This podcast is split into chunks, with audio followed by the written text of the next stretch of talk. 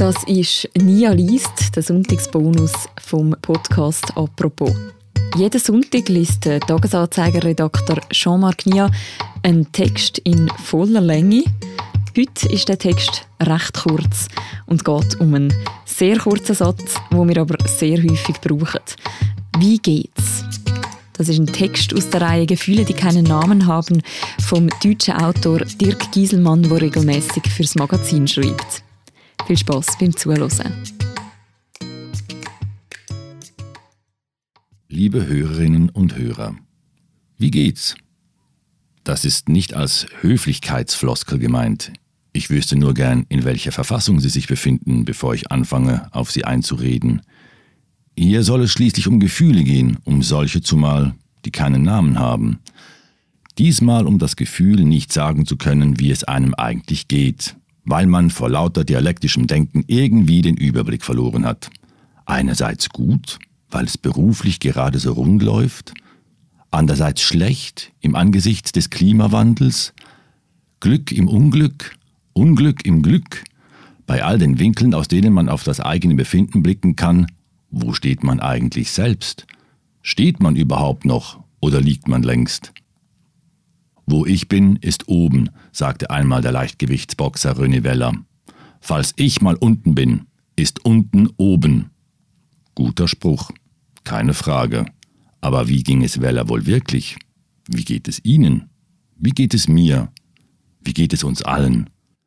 Das ist oft schwer zu sagen, manchmal schlicht unmöglich. Ich frage Sie dennoch, denn wir betreten gemeinsam schwankenden Boden. Vielleicht nicht mal echten Boden, sondern nur ein Hochseil, dessen eines Ende wir selbst festhalten müssen. Unter uns das gähnende Nichts. Da würde ich schon ganz gern vorher wissen, wie Sie heute drauf sind. Wie geht's? Keine Frage wird so oft gestellt, und zugleich ist keine Frage so wenig an einer Antwort interessiert. Sie will ihr Ziel gar nicht treffen. Es ist, als würde man sich an einer Schießbude umdrehen und in den Himmel feuern, in die Wolken, ins Ungefähre, das Luftgewehr fallen lassen und einfach davonrennen, weil man den Hauptpreis, einen schlecht verarbeiteten Riesenteddy, gar nicht gewinnen will. Ohnehin geht einem der ganze Rummel wahnsinnig auf die Nerven. Wer will schon Antworten hören wie Danke der Nachfrage, heute fühle ich mich von existenzieller Furcht zerquetscht. Oder bestimmt besser als dir. Oder ich habe Fußpilz, ansonsten gut. Da das so ist, wird Wie geht's den sogenannten rhetorischen Fragen zugeordnet. Doch anders als etwa Hab ich's dir nicht gleich gesagt? Ist das dein Ernst? Oder hältst du mich für einen Idioten? ist sie kein verkappter Aussagesatz, sondern eine Art Übersprungshandlung der Konversation.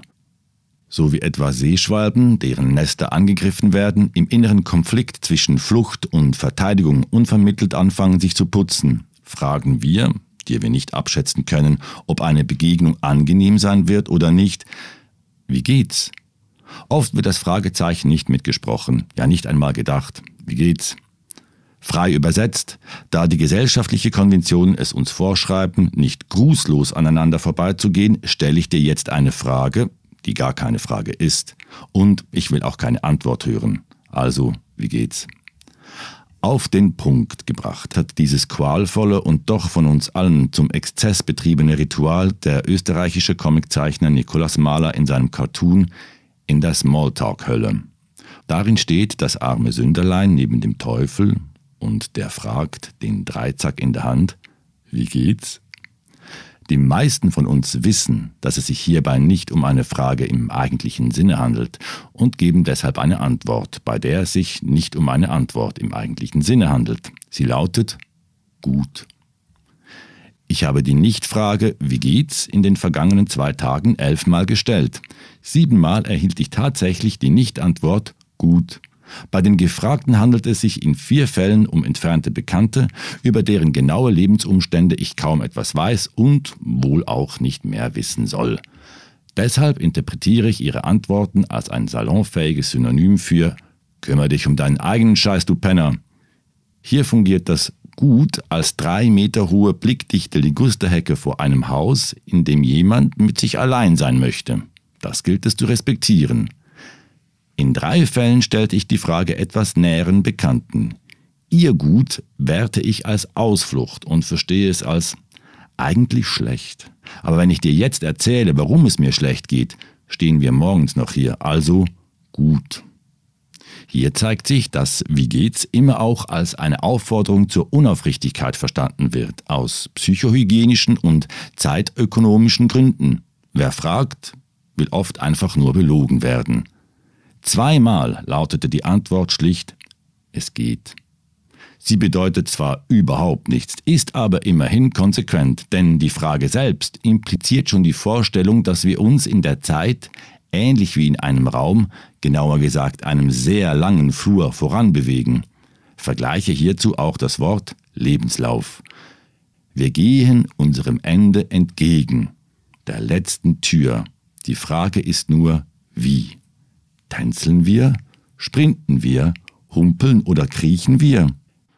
Und sind wir es überhaupt, die entscheiden können, wie wir vorankommen? Oder ist es vielmehr jenes ominöse Es, womit das Schicksal gemeint sein könnte, eine Art von Gott oder im Sinne Sigmund Freuds unsere verborgenen Triebe, die uns anpeitschen?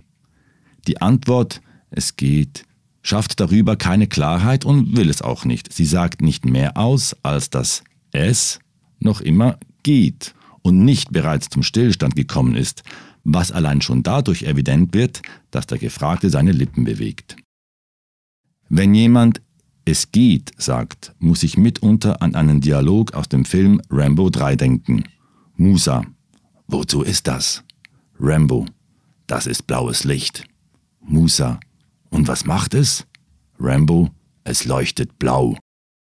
Nur zweimal war die Reaktion auf meine Frage einigermaßen informativ. Ein Freund, er machte nebenbei bemerkt an diesem Tag einen ziemlich zerzausten Eindruck, fragte zurück, ist das ironisch gemeint?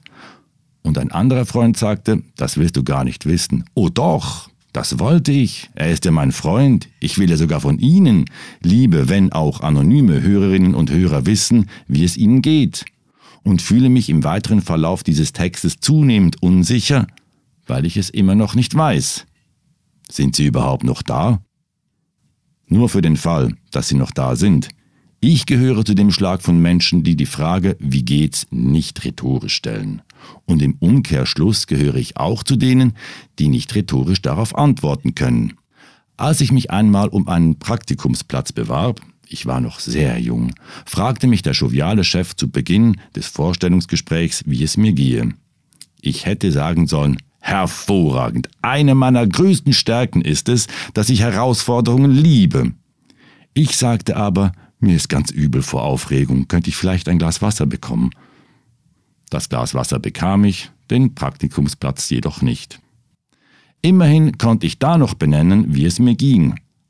Allzu oft kommt es aber vor, dass ich, wenn mein Gegenüber mit seiner Frage eigentlich nur einen unverfänglichen Plausch einleiten oder peinliches Schweigen vermeiden möchte, für eine halbe Ewigkeit in tiefes Grübeln verfalle, wie ein Quizkandidat bei der Masterfrage.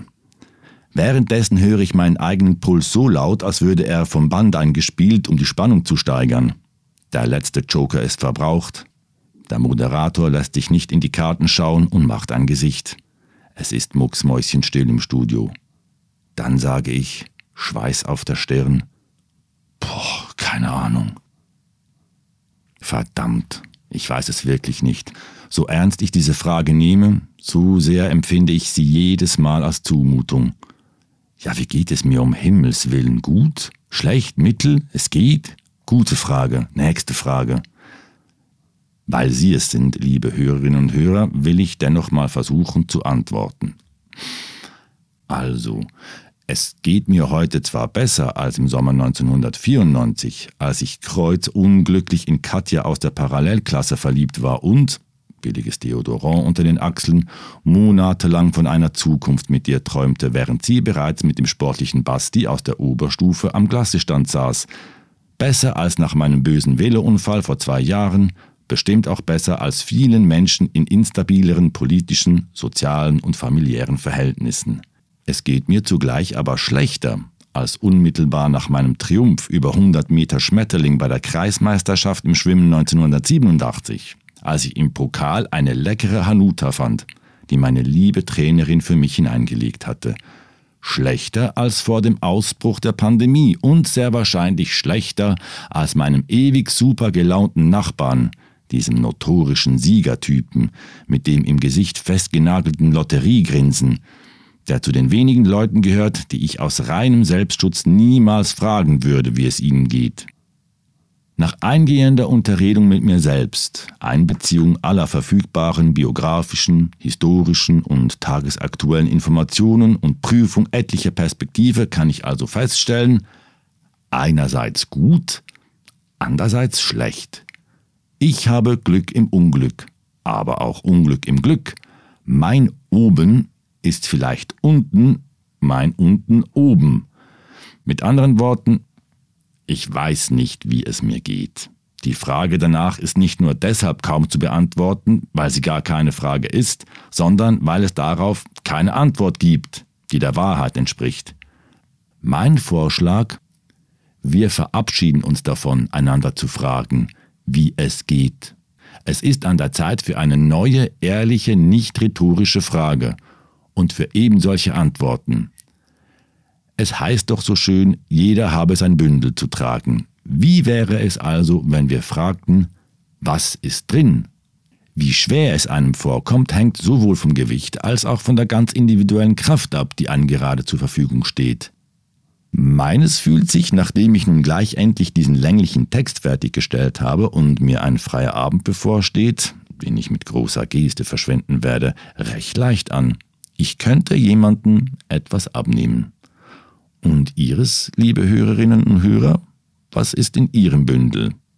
Schreiben Sie es mir. Es interessiert mich. Wirklich. Wie geht's? Aus der Reihe Gefühle, die keinen Namen haben, vom Dirk Gieselmann, gelesen vom Jean-Marc Nia. Das ist der Sonntagstext vom Podcast «Apropos». Und die nächste Folge unter der Woche, gibt es das mal am Dienstag wieder nach dem Pfingstmontag. Ich freue mich, wenn ihr auch dann wieder zuhört.